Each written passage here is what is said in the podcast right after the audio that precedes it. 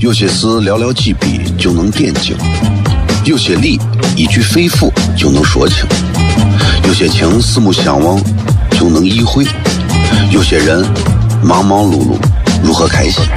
每晚十九点，FM 一零一点一，最纯正的陕派脱口秀，笑声雷雨，荣耀回归，包你满意。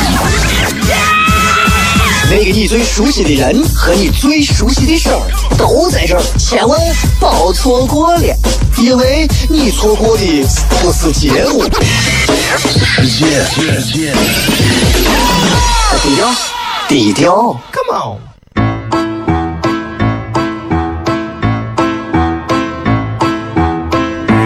作为一个女人，做背。最大的追求不就是自己幸福、有人疼吗？虽然我还不到三十岁，但是我也心脏因为的男人呀。每天晚上十九点，FM 一人一点一，下心言语，你得听听，哈哈哈哈，吓死你呀！我猜的。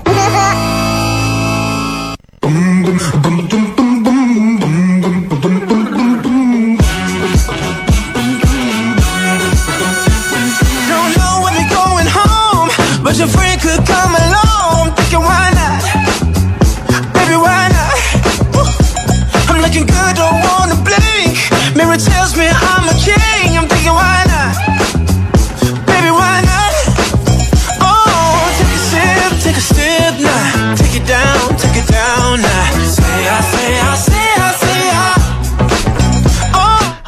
C F M 一零一点一陕西秦腔广播西安论坛，周一到周五的晚上的十九点到二十点，为各位带来这一个小时的节目，名字叫做《笑声雷雨》。各位好，我是小雷。新的一周，继续带来新的节目内容。啊，最让我感到期待的，其实就是每天晚上这个时间。这是我做广播到现在为止养下的最好的一个习惯，就是每天晚上到了七点的时候，我会有一种非常呃积积怨，也不是不是积怨，是有一种积蓄了很久的一种一种状态，然后在晚上想跟大家去聊天。我不知道各位有没有这种谈话的欲望，就是到了某一个时间段，你特别想跟自己的至亲、亲朋好友，或者是某一些人说说话。聊聊天不管他们能听懂多少，不管他们愿意听多少，哎，只要说咱自己是走心的跟人家聊会儿天儿我觉得就能让别人觉得，哎，啊，这个就让自己也能觉得，哎呀，这个这个状态才是人生最奇妙的状态。所以我每天晚上这个段儿跟大家谝的时候，我特别开心。啊，今天你看今天早上，因为礼拜一早上嘛，堵车很严重，然后我就把车停到离台里很远的地方。我一看堵成那么长了，我把车停到那儿，然后在对面直接呃弄刷了一个共享单车。等到翠华路十字的时候，然后等红灯，在我面前刚好停了一辆公交车，公交车的司机跟我冲着我点头，我说干啥？司机把车门拉打开，然后冲着我说：“你这是小雷。”我说：“啊，我是，我是看你眼熟的很啊，走走。”那你知道那种，你知道那种，就是人跟人之间那种，其实并没有见过，但是彼此之间在一个周一的清晨忙碌之中，两个人打招呼那一瞬间，其实给人一种格外的幸福感。所以我也希望今天的节目，包括每一期的节目，都能给很多没有听过这档节目的朋友，打开广播的时候一听，嗯，有一种熟悉的陌生人的感觉，这种感觉特别好，既熟悉又陌生，暧昧。做做节目跟做任何事情一样，我们做啥东西真的是为了钱吗？我觉得从来不是这样的。所以我一直认为，人生当中我们都要寻找到的是成功点，但是不是每个人都能成功。人生有这么三个失败，三大失败。第一个失败，你的知识不足以跟别人讨论。第二个，你的财力不足以满足你的欲望。第三个失败是最失败的，也送给很多也同样失败的这些人，就是你的人品不足以获得我的信任。这里是笑声雷雨，我是小雷。今天互动话题非常简单，咱们之前说了，你庆幸自己曾经做过一件什么事情？咱们进段广告回来之后开片。有些事寥寥几笔就能点睛。有些理一句肺腑就能说清，有些情四目相望就能意会，有些人忙忙碌碌如何开心？每晚十九点，FM 一零一点一，最纯正的陕派脱口秀，笑声雷雨，荣耀回归，包你满意。那个你最熟悉的人和你最熟悉的事儿都在这儿，千万别错过了，因为你错过的不是节目，是世界。低调，低调，Come on。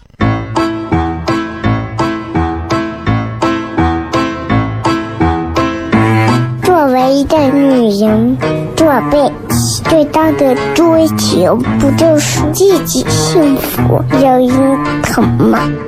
虽然我还不到三十岁，但是我也心脏因为的男人呀。每天晚上十九点，FM 一人一点一，下心言语，你得听听，哈哈哈哈，吓死你呀！我猜的。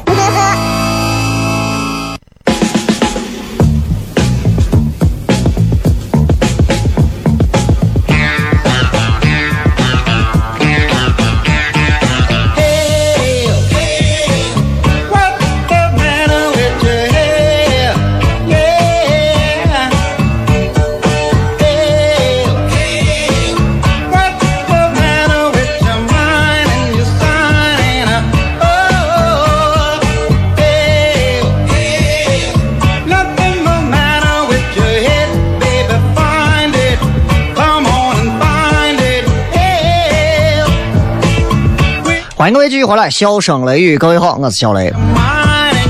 呃，礼拜一啊，呃，又是一个悲催的周一。对上班族来讲，其实挺悲惨的，因为我们没有寒暑假呀。对于放假的孩子们来讲的话，几家欢乐几家愁啊，对吧？有人总是很开心嘛，就是考的不错；有人总是无所谓嘛，反正还得在明年再学一回。其实我特别羡慕现在这些孩子们啊！其实跟成年人的社会比起来，他们所经历的这些所谓的喜怒哀乐，在我们眼里都是开心的。嗯，有时候回想起来，我就觉得咋说呢？就是，哎呀啊！再把这个互动话题说一下，互动话题说一下，就是你庆幸自己曾经做过什么？庆幸自己曾经做过什么啊？有时候你想想，生活就是这样。让人受不了，为啥受不了？生活总是让更懂事的人来承担糟糕的感受和结果。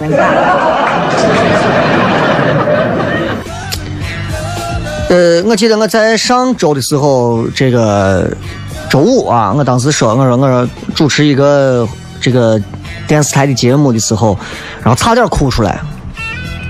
然后我呃，我不记得我。流眼泪流过几回了，尤其在这些年里，很多时候似乎自己好像已经忘记哭了。我相信很多朋友跟我一样，尤其是男人，这个点儿正在开车的很多男人、很多老爷们儿啊，很多兄弟、很多伙计，可能跟我一样，大家都已经想不起来自己什么时候还哭过，什么时候流过眼泪了。我突然想一想这个问题，昨天。昨天晚上参加陕陕西省文化厅举办的这个第四届陕西省喜剧精品鉴赏文艺晚会，啊，有幸作为这个表演嘉宾一员啊参与其中。脱口秀在现场的效果还算可以吧，啊，然后我发现几个语言类的节目还都不错，包括郑卫东老师啊，还有这个呃叫啥？啊，卢鑫宇浩呀，对吧？相声，哎，单口都还是能获得很多人的开心。但是作为做喜剧的人来讲，其实那种最悲惨的东西总是会藏在心里。所以今天我想问问各位，你们还记得你们上一次流眼泪是啥时候吗？你们的内心当中还潜藏着多少的眼泪？嗯，多少？有没有发现，很长一段时间开始，我们已经变得不会哭了？有时候我特别羡慕一个女人，她会哭，她会哭，嗯，我不行，我不太会哭了。说实话啊，真有某些事情把我一勾出来，我真的能哭出来，而且我觉得我有一肚子的委屈，我想哭，现在哭不出来。我觉我有时候我觉得我自己铁石心肠，前两天看上网一个网站上写的说，美国有一个网站，这个网站很好玩，做了一个调查，啊，就跟咱今天的这个话题有点像。他说，调查说，你有多久没有流眼泪？作为题目，调查结果吓人一跳，百分之七十六的人一年以上没有流过眼泪了。各位，你们认为这是好事吗？哎呀，他都没有哭过，证明他永远在笑，对吧？谁告诉你的？我也不知道，我也不记得啊。从什么时候开始，就是我也可以做到面无表情，我也可以做到，嗯，对吧？就是一张冷冰冰的脸，然后在人群当中穿梭，好像这是每一个在城市里居住的人们都必备的一个特殊技能。你必须让别人在你的脸上读不到任何的颓废、沮丧、焦虑、痛苦，不然所有人都会觉得，咦，you are loser，失败者啊。所以，眼泪这个东西好像已经成为了所有人们都觉得应该躲开的话题。谁哭，等于说谁都认怂了。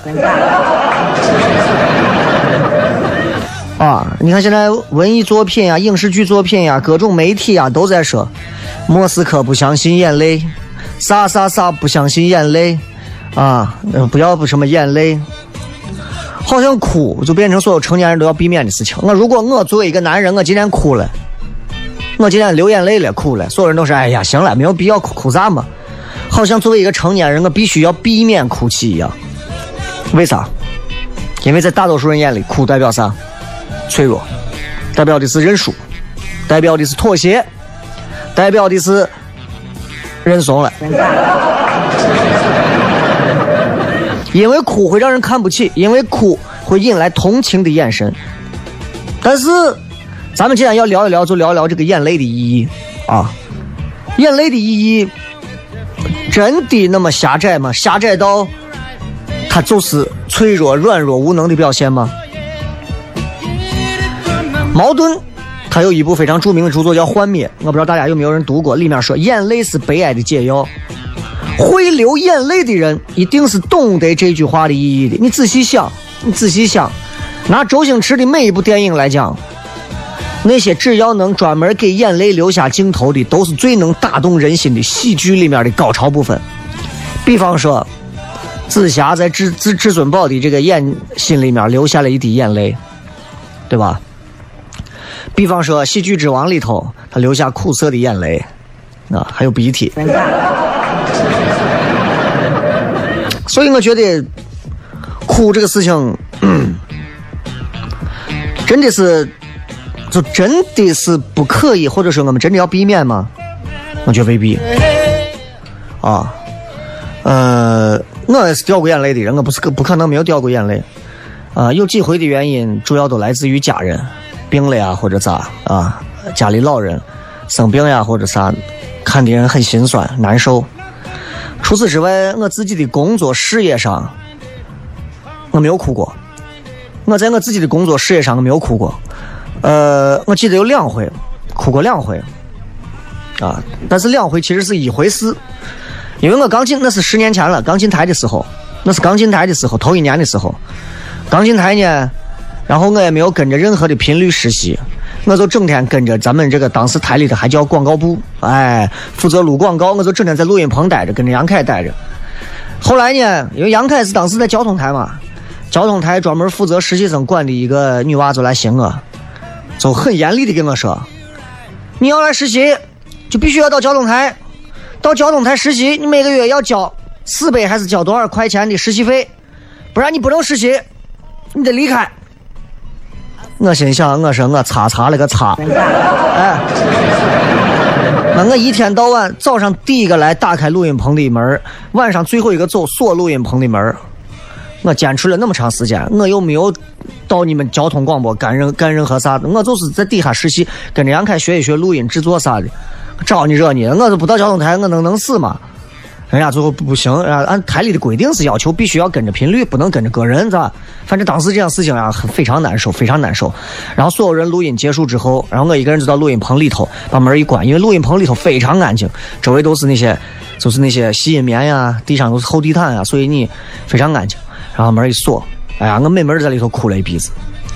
其实哭了也就三十秒左右，几下之后，其实就反应过来了，想哭送你，想办法。让他有一天知道他对我这种态度，他他错了。当然，现在想想就觉得很幼稚的想法，但是当时那一次流眼泪的触动，确实直到现在十年后的现在，我还是会记得。哪怕现在呃我们在西安做了自己的脱口秀的俱乐部，哪怕现在在全国也是有一定的影响力，哪怕我们的做的这些东西上了文化厅的晚会，上了中央电视台。我仍然认为那次的眼泪对我的教育意义比任何时候都大。这是我在工作当中可以说唯一我有记忆哭过的，再没有过了，再没有过了。我后来发誓，只有我让别人哭，我绝对不会为别人哭。所以我最后给自己的定义就是：别人见到我一定是能够笑出来的，而不是哭出来的。我绝对不会让别人随随便便的哭。我要想办法让更多人因为我而笑，这是我从十年前我就开始给自己立下的规矩。到这十年来，不管你们见了我在电视上扮小丑啊、扮鬼脸啊，还是在广播上胡说八道啊，你们、你们很多人所谓嘴里的我怂就是胡胡骗、皮干啊、胡胡张，能咋？不管你们用哪种方式去形容我，我的初衷没有变。虽然还是会有很多的误解和误会，没有关系，没有关系。我现在已经不需要一个录音棚去哭了，因为我的内心已经足够强大到可以消化所有的东西。Who cares？今天想跟各位聊一聊啊，你们还记得你们曾经哭是因为啥吗？同样，我们今天的互动话题也是啊，庆幸自己曾经做过啥。今朝广告，回来片。有些事寥寥几笔就能点睛，有些理一句肺腑就能说清，有些情四目相望就能意会，有些人。忙忙碌碌，如何开心？每晚十九点，FM 一零一点一，最纯正的陕派脱口秀，笑声雷雨，荣耀回归，保你满意。那个你最熟悉的人和你最熟悉的事儿都在这儿，千万别错过了，因为你错过的不是节目，世界。低调，低调，Come on。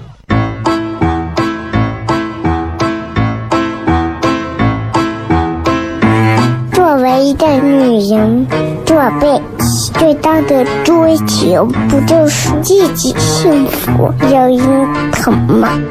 虽然我还不到三十岁，但是我也心脏因为的男人呀。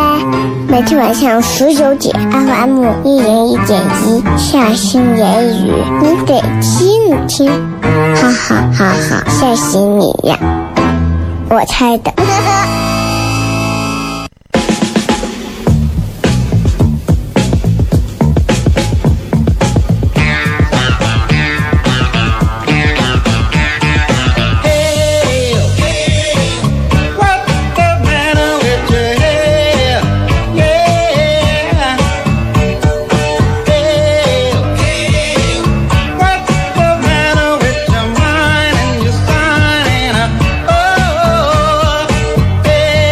欢迎各位继续回来，笑声雷雨，各位好，我是小雷。今天我们聊一聊关于眼泪的意义啊，好好想一想，就是大家曾经自己因为什么事情哭过？到了社会当中工作了这么多年之后，一个一个啊，王袍加身，老总、董事长、局长、部长、处长、厅长，这啊这个这个官儿，那个老板的，你们还会哭吗？你们还知道眼泪是叫什么吗？我相信绝大多数的人，越是没有哭过的人，内心当中郁结的那些烦扰、痛苦、尴尬、委屈、焦虑、不安，都藏在心中。可是找不到一个口让自己哭出来，很难受，很难受。其实我一直觉得啊，与其组织那么多人来听脱口秀让人笑，不如组织一百个人引导大家好好的哭。真的能让大家哭，我觉得也不是一个不好的事情啊。能让大家哭一哭，流流眼泪，因为眼泪里头有害物质很多，哭一哭对身体还好。从这个角度来讲，电视台的娱乐节目虽然都是请了一些这种啊身体方面有一些残缺呀，或者是命运多舛的人，但是至少在对观众的身体健康方面起到了一定的促进作用。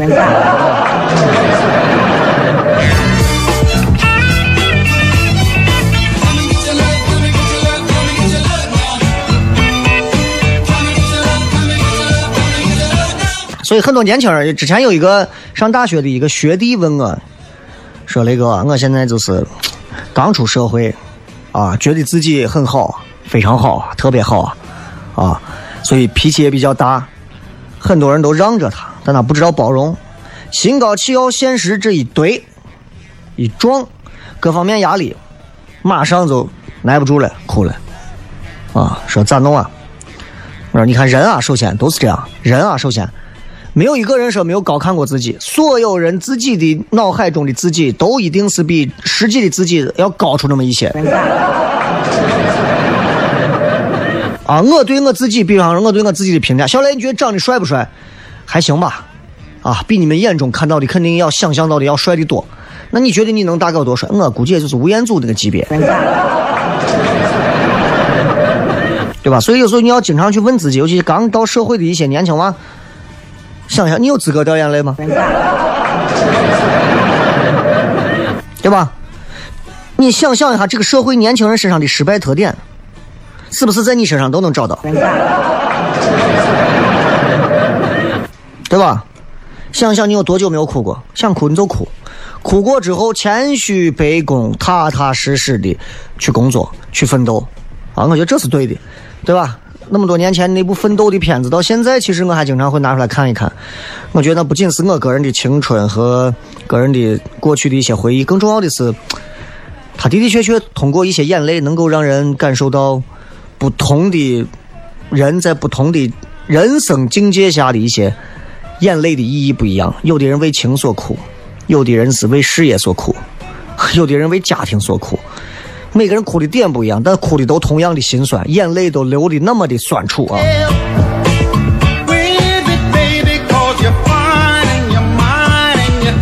很少哭，我相信很多人很少哭，很少哭，很少哭到你身边的朋友或者啥会觉得呀，你咋现在变了个人？啊，的确是这样。我们有时候都觉得我们自己看自己都感觉像变了个人一样。其实有时候你觉得一个人变了啊。多说一句题外话，你有时候你觉得一个人变了，只不过是因为那个人没有朝你希望的方向发展。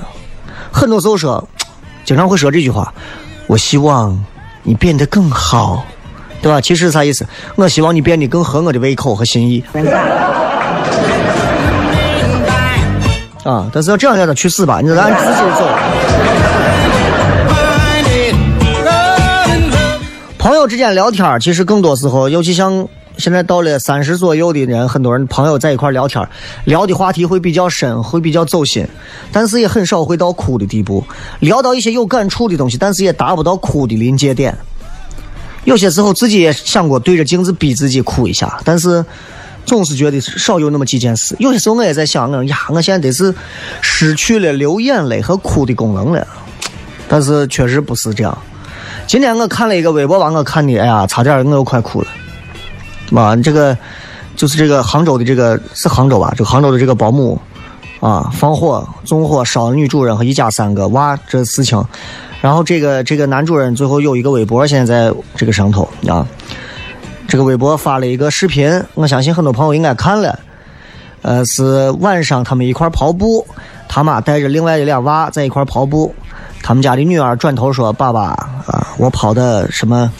我走路都比妈妈跑步快啊！这些，他爸在底下的视频配着文字说：“希望你们在那边跑步一样能够安全的跑步，啊，爸爸没有机会陪着你，等等这样的话。”其实有些时候这些东西能触动到我们多少，反而是当你有了父、有了孩子，成为父母之后，当你将心比心、错位思考之后，你会无法站在一个受到那么大打击的一个父亲的角度去思考这个问题。我相信很多西安男人。在面对这个案件的时候，回想，如果说当事者是自己，我相信绝大百分之九十九点九的西安男人，如果说说这件事情发生到我们头上，我命都不要了，我先把这个保姆弄死。当然了，这是我们的一个主观的一个宣泄，但是真到那个地方的时候，我们都希望啊，活着的人能够坚强。虽然这份坚强在我们眼里来讲对他很残忍，对吧？所以，我们是否真的很多时候已经哭不出来，需要依靠这些外在的东西去对比着让自己流眼泪？其实有时候想一想，也很残忍。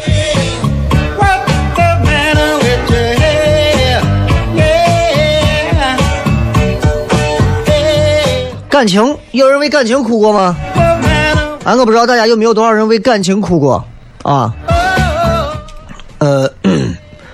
我曾经也为感情流过泪，因为我是一个这个用情专一的男子。真的，你从我的星座就能知道吗？我是射手座。嗯，这是一个梗啊，这是一个梗。对，我就没有见过射手座不花心的。对对对对。呃，有我身边有朋友，就是也是也是谈恋爱，然后最后分手哭，然后要封闭自己啊，哭的跟孙子一样。哎呀！然后在经历过几段痛彻心扉的感情，一段或者是若干段痛彻心扉的感情之后，慢慢的、慢慢的，自己好像已经不知道该怎么去爱了。啊，很多年轻娃都是这样，就说：“哎呀，雷哥，我现在谈恋爱谈的我已经不会爱了。”我告诉你，不会爱的时候，你离结婚就进一步了，知道不？你当你不再有明显的爱和恨的时候，你自然就没有办法哭出来。可到那个时候，你恰恰离恋爱到婚姻的过渡又往婚姻靠近了一步，你更成熟了。否则，你爱憎那么分明，婚姻我说结三天婚你就已经离了，知道不？现在你看西安有很多的这个单身的男女啊，条件非常好，非常好，日子过得非常好，单身贵族，一个人一个月挣三四万、四五万的，我认识身边有不少，男娃女娃都有，企业高管啊，外企金领。一个月少则挣个两万多块钱的吧，我就没有见一万块钱以下的，过的日子非常好，经常一会儿跑到什么欧洲哪儿滑雪去了，跑到哪个阿尔卑斯山什么探险去啥，我谁也不懂啊，跑去这就各种，确实，但是一提到感情，哎，不提不提不提不提，就活的跟个害怕受伤的刺猬一样，你知道吧？就是专业能力之外，很脆弱，很脆弱。感情有时就是很多人眼里头是那种感情，只要一旦受挫啊，信任、憧憬都会崩塌。他就感觉很多人就是那种，只要感情没有了，我这个人都不想活了，对吧？其实，哎，倒还好吧，倒还好吧。当你关闭了自己情感诉求的那个内心之后，你会发现你可以对更多人好，你会对平时跟你哒哒哒哒哒哒的父母更好一些，啊，你也会孝顺父母、嘘寒问暖一些。啊，但是也不会太走心，可能啊。今后你们对待感情，很多人也会说：“呀，我现在对待感情也会先对比，我也会先看，我也不会先立刻就，呃，见兔子没见兔子我就撒鹰。”我告诉你，我说这就对了，这就成熟了。你在没有绝对确认这个人之前，你也绝对不会走心，你也不会把伤害你的权利轻易过渡到另一个人手上，这就证明你越来越成熟了。对吧？就是这样，所以我相信每个人都因为生活当中的点滴哭泣过、流泪过啊。所以，其实想问问大家，你有多久没有流过眼泪了？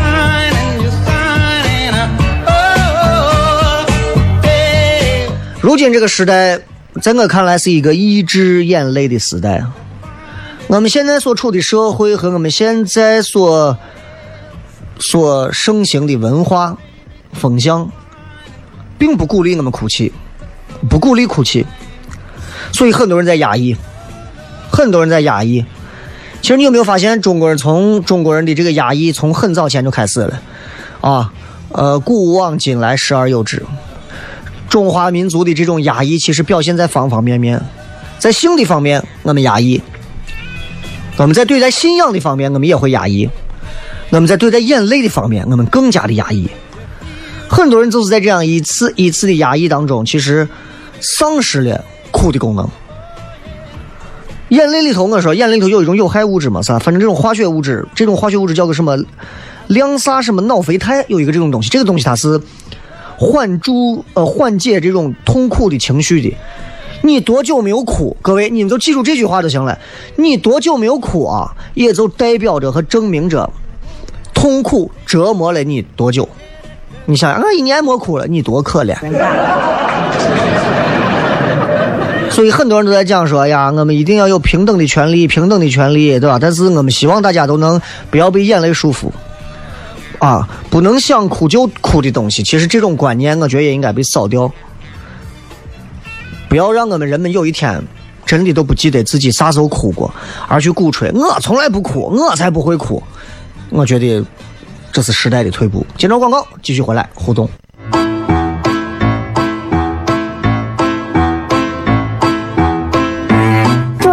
的女人，做背最大的追求不就是自己幸福、有人疼吗？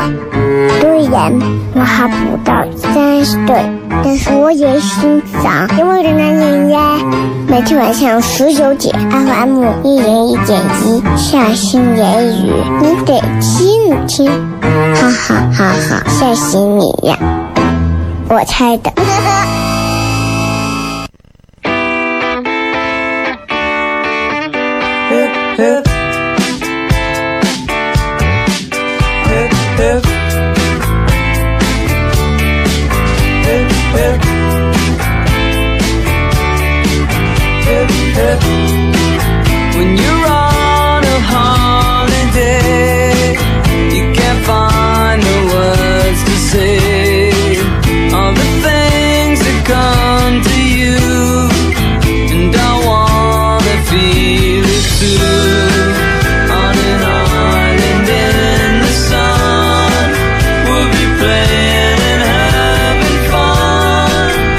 来，我们继续回来，笑声雷雨，各位好，我是小雷。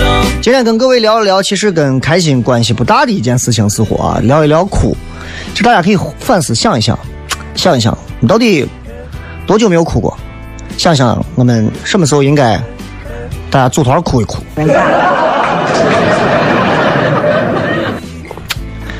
唉，挺不容易的。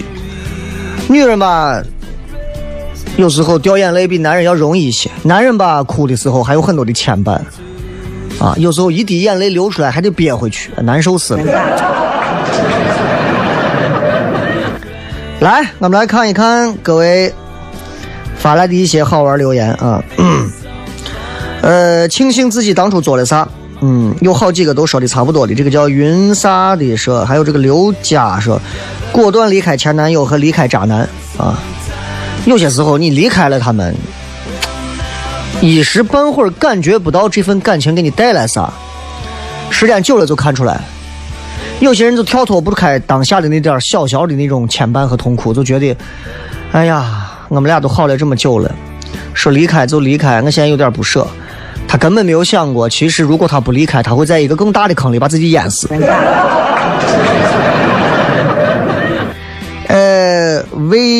V E F C 说，庆幸自己当初去了上海上大学，见到了很多不一样的世界。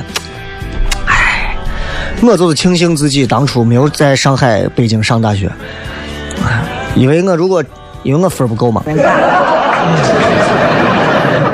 其实我回想一下，如果要我选择的话，我会选择到北京上大学。当然，前提是在我分够的情况下啊。因为我现在回想起来，我会觉得，呃，出去看看总是好的。啊，我总觉得我现在的这个见识啊，啥的都太短浅了，太短浅了啊。嗯、现在年轻人出来走社会啊，在江湖上闯荡啊，真的都比现在年龄比他长十岁以上的人，真的经历见识都要超出几倍，所以这点上是越来越比不成了。所以像到这个年龄的，我记得在我十年前的时候，在我这个年龄的老师就是这样说，说哎呀，我们现在经历年龄都跟不上，你们要咋的了？现在我们到了这个年龄时候，我也会说这样的话，但是我仍然不会放弃，该学习学习，该充电充电，我就不信了，那碎娃还能把我超了。优米啊，说学英文算吗？算呀，但就看你英文学到哪个地步了，对吧？你不能说，呃，能不能给老外说一段？说 OK please，OK，、呃，阿白菜带鹅 F 盖，say 你千万不要每回出去出国玩了一圈回来才觉得呀，我得好好学下英语了。出去跟人家说话哑语，人家也看不懂。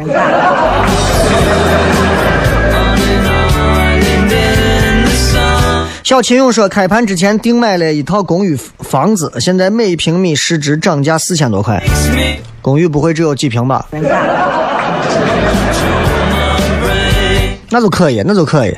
公寓就按照八十平米来算啊，每平米涨四千多，你至少拿了三十万左右了。所以你说这个为啥这么多人选择还是愿意做房地产，对吧？饿死骆驼比马大。翻到了说，庆幸两年前没有继续一个人留在杭州。你还是没有讲原因，我我你让我怎么发挥这个问题？你说.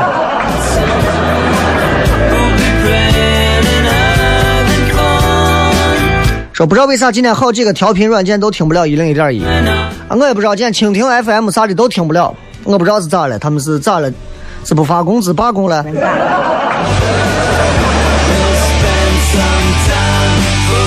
浅说庆幸自己当年没有选择那个女暴龙，要不然现在会很惨。你你管人家女娃叫女暴龙？其实呃。我们总会做对，在人生当中总会做对几次选择，而总有一些选择是让我们在今后的某天回想起来会感到万分庆幸的。我也很庆幸。其实从感情上来讲，我也很庆幸之前这七百个前女友，呃，幸亏没有携手到最后。我也很庆幸，糖蒜铺子走到今天，虽然还是没有面对社会公开招聘啊，但是从糖蒜来的人，坚持走到今天的人，我仍然相信他们，嗯，真的是，就是，是对西安、对本土、对脱口秀、对喜剧是抱着无限的热忱的。而那些走的人，我也非常庆幸，幸亏他们主动离群、主动走了，一个招呼都不打的离开，我恭喜他们。因为我是一个很心软的人，我是一个很心软的人。每个人来跟我说，哎，雷哥，我想问一下这个段子怎么讲，我都会巴拉巴拉巴拉巴拉告诉他。久而久之，这帮怂养成习惯了，就觉得小雷只要哎我上让小雷给教我一下就完了嘛。后来发现我不教了，后来发现我严格了，后来发现自己待不下去了，后来发现自己要走了，赶紧走远。所以我再次给各位讲，你们在糖蒜铺子见到的每一个人，他们都是在能力和各种方面都是为糖蒜做过很多努力的人。当然，那些从糖蒜离开的人，他们也做了很多努力，不过是因为大家道不同不相为谋而已。祝福他们，祝他们在平凡的世界里，嗯，更加平凡。这我不是小心眼儿，我不是小心眼儿，因为当中发生的一些事儿你不知道啊。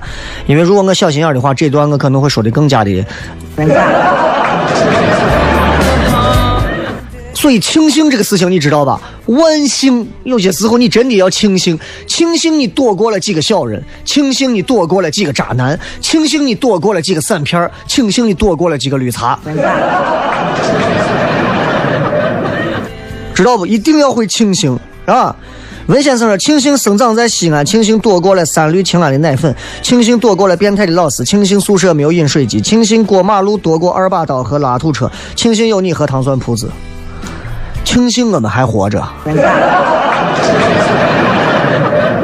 很庆幸，我觉得人其实要选对一条路，然后他总会在这条路上发挥自己最好的价值。我也很庆幸自己选择了电台，一直没有丢；我也很庆幸自己选择了做脱口秀，一直没有丢，才有了今天。我回想一下，如果我现在选择做一个街头发传单的，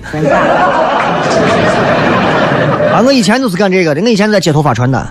如果我一直做这个，现在可能你们会在街上某一个地方看见我，可能就是跟很多刚毕业的大学生找工作做兼职一样，在某个十字路口拿了一个地产的一个楼盘信息，在拐弯的时候给所有的车招呼，哎，来看一下。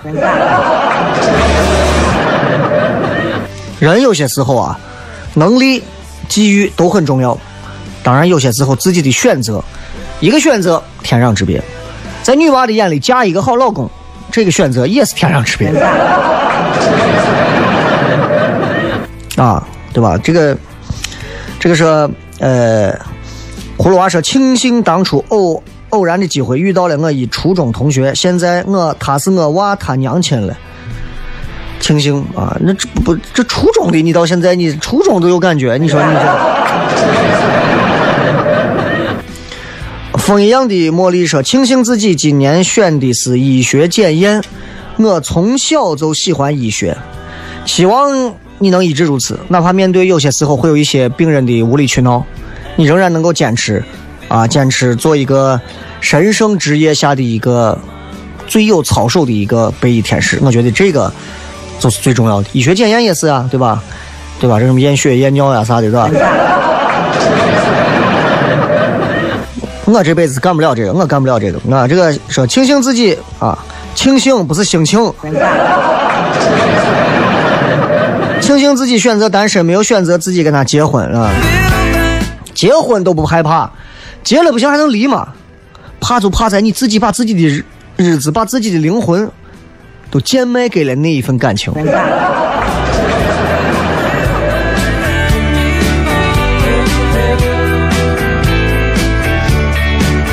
这个时候用龙卷风收音机可以听啊。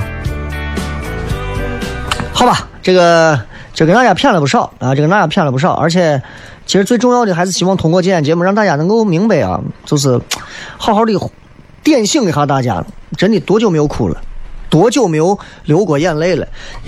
其实作为一档娱乐节目来讲，总是天天给大家讲很多好玩的事情啊，总是天天给大家说，哎呀，你们一定记着啊，真是。但是我觉得，但是我觉得有些时候哭的力量恰恰是喜剧的核心。很多人说悲剧的。喜剧的核心是悲剧，其实我觉得倒不是，未必是悲剧，对吧？你笑就是让人笑嘛。但是在悲剧里面，我们总能感受到最后喜剧的伟大，因为当你哭到最后的时候，每一个哭过之后的人都会重燃希望，希望每一个人都能在该流眼泪的时候适当的流下眼泪，然后开开心心的去寻找自己美好的未来。我是小雷，祝各位开心。笑声雷雨，今儿就到这儿，明天同一时间不见不散，拜拜。